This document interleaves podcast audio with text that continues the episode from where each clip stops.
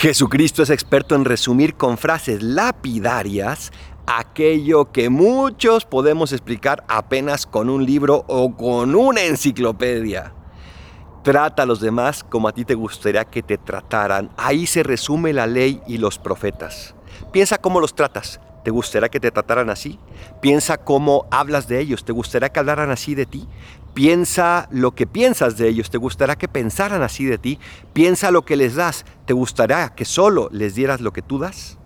Trata a los demás como a ti te gustaría que te trataran. Y si vivimos así, nuestros hogares, escuelas, trabajos, universidades, ambientes serán una antesala del cielo, porque comenzaremos a amar. Soy el Padre Adolfo, recen por mí. Yo rezo por ustedes. Bendiciones.